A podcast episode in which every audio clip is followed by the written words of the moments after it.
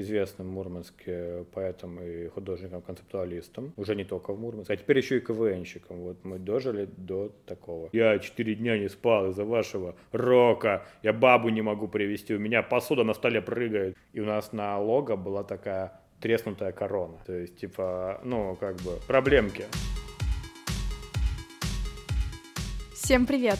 Это «Простой звук» и специальный выпуск для тех, кто поддерживает наш проект «Звонкой монетой». Николай Михайленко не первый год развивает в Мурманске свободную сцену для артистов различного толка. Плавучий док он позиционирует как пространство, свободное от любых предрассудков. Площадка видала многое. От рок-концертов до фестивалей авторской песни, от вечеров поэзии до рейв-вечеринок. Об истории дворца неформальной культуры, опережении трендов, увлечении музыкой и творческих планах Николай рассказывает в нашем подкасте.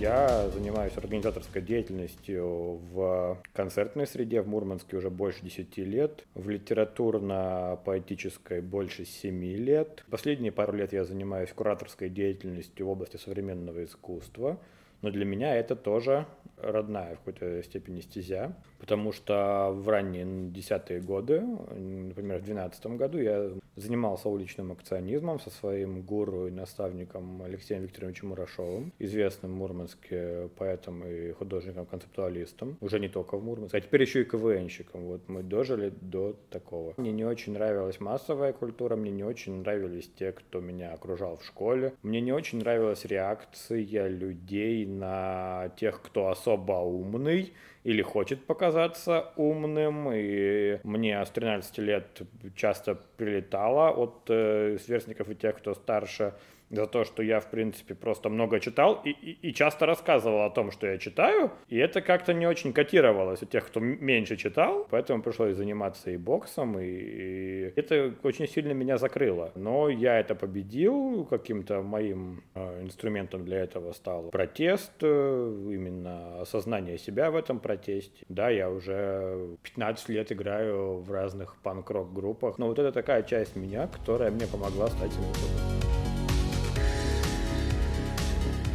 Чудок — это последняя инкарнация, а их было четыре только инфраструктурных, не считая того, что мы делали до этого. А до этого мы с моим другом а, Виталиком Будько, известным как Рык из Росты, делали просто концерты на, на, на чужих площадках в разных местах Мурманска и делали панк-фестиваль, который назывался «Открытый панк-фестиваль в городе Героя Мурманске». В 2012 году пошли какие-то инфраструктурные то, штуки, то есть у меня появилась а, репетиционная точка, но в основном для того, чтобы со своими группами группами играть, которых у меня было там, не знаю, три, и стало просто неудобно где-то еще там на стороне репетировать. Так появилась первая точка. Первая была в обувном, даже не в обувном магазине, а в ремонте обуви и ключей в подвале. Вот мы там под жилым домом, нас довольно быстро выгнали из-за этого. Там приходил сосед и говорю, я четыре дня не спал из-за вашего рока, я бабу не могу привести, у меня посуда на столе прыгает. Мы подумали, что да, что-то не так. Потом пришли с полиции, печатали. Так закончилась первая история. Потом был гараж, который мы назвали «Голубая бухта», потому что мы на улице нашли вывеску от турбазы «Голубая бухта»,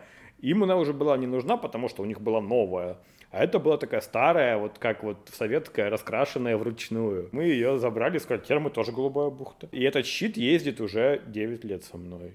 Мы его перерисовывали в каждом новом месте с новым названием. На нем столько слоев краски. Нас гоняли с адреса на адрес, там одно сносили, другое отбирали. И тьфу-тьфу-тьфу, спасибо тебе, э, ДОСАФ Российской Федерации, мы находимся на одном месте. Пять лет была голубая бухта, потом была синяя пристань потом была просто пристань, потом был малоизвестный факт, мы вернулись в тот же гараж, но он уже носил название «Малая пристань».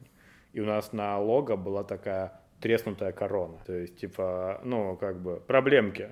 Но в итоге переехали в нынешнее помещение и уже пять лет. Это же была довольно публичная компания, потому что после того, как закрылась пристань, я сказал, что я больше этим заниматься не буду, если город сам не принесет мне на блюдечке с голубой каемочкой там, сколько там, 100 тысяч рублей, чтобы я там почесался.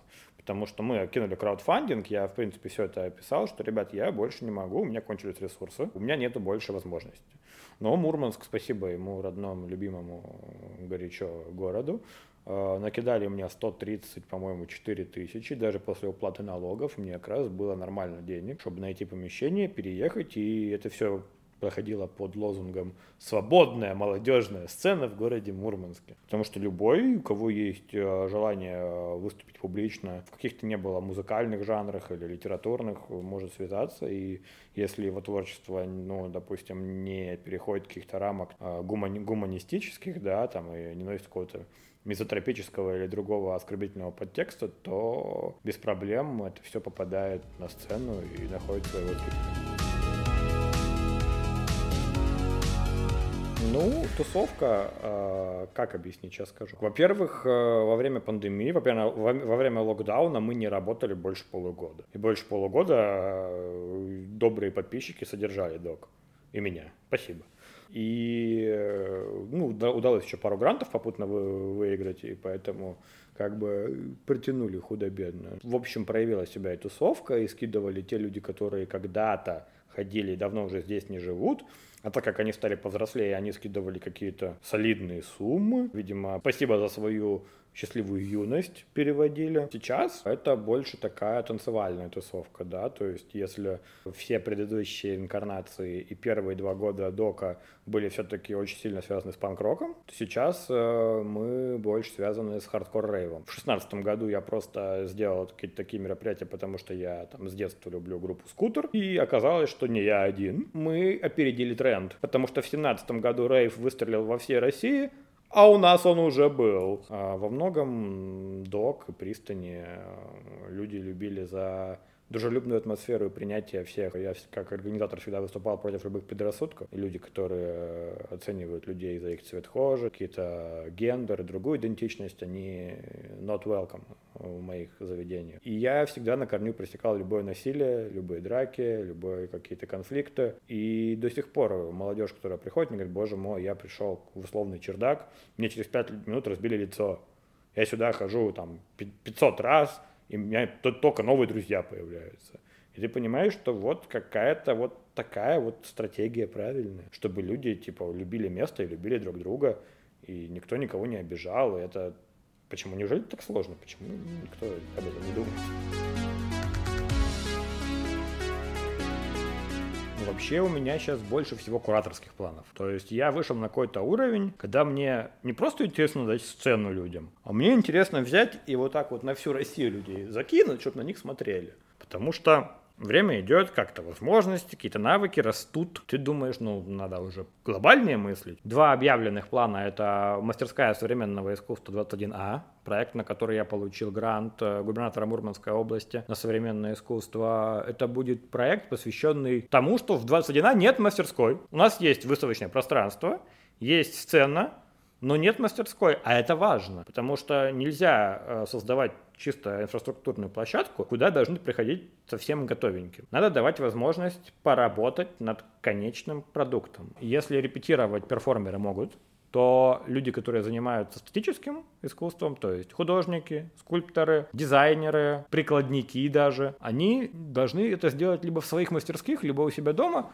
либо искать еще место. Я предлагаю сделать мастерскую прямо посреди 21А. Мы построим временный павильон прямо в выставочном зале, в котором две недели будут работать художники как раз, скульпторы, прикладники, дизайнеры. Все зрители смогут в реальном времени наблюдать создание продукта. Так мы решаем вопрос об отсутствии мастерской и громко говорим о том, что мастерская все-таки нужна. Есть более глобальный проект, это проект э, «Вкус провинции». Это всероссийский проект, который я задумал, будучи в арт-кластере Таврида на смене для кураторов современного искусства, я сказал, ну, ребята, давайте вот как-то поговорим о том, что нам всем нужна децентрализация, неинтересно все пропускать через Москву и Петербург. Интересно, когда провинция взаимодействует с другой провинцией. Первым проектом как раз э, хочется провести вот эту выставку, посвященную идентичности провинциального художника в России в 21 веке. У нас провинция — это и деревня, и город-миллионник. Это все провинция, потому что и то, и другое ничто перед Москвой. И сейчас есть open call, есть уже больше 40 заявок со всей России, и есть уже предложение от 7 городов, чтобы провести по этому маршруту эту выставку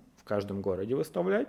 Но начнем мы из Мурманска, с 21. Ну и музыкальные как-то я работаю. У нас сейчас самый актуальный мой коллектив называется «Тайные желания». Дуэт наш с барабанщицей Аленой Жировой. Я там играю на бас-гитаре. Это чисто инструментальный проект. Там нет никаких песен, там есть вот эти вот музыкальные зарисовки. Это сумасшедший фьюжн жанров, то есть у нас есть там 9 треков, и мы коснулись, наверное, 100 жанров, то есть на 10 жанров в каждый трек. Это совершенно такая эклектика, мешанина и это такие этюды музыкальные, но люди на это реагируют очень интересно. Мы вот сейчас заделали программу, у нас готова программа первого нашего альбома, 9 треков, мы будем записывать альбом и издавать его тоже в ближайшее время.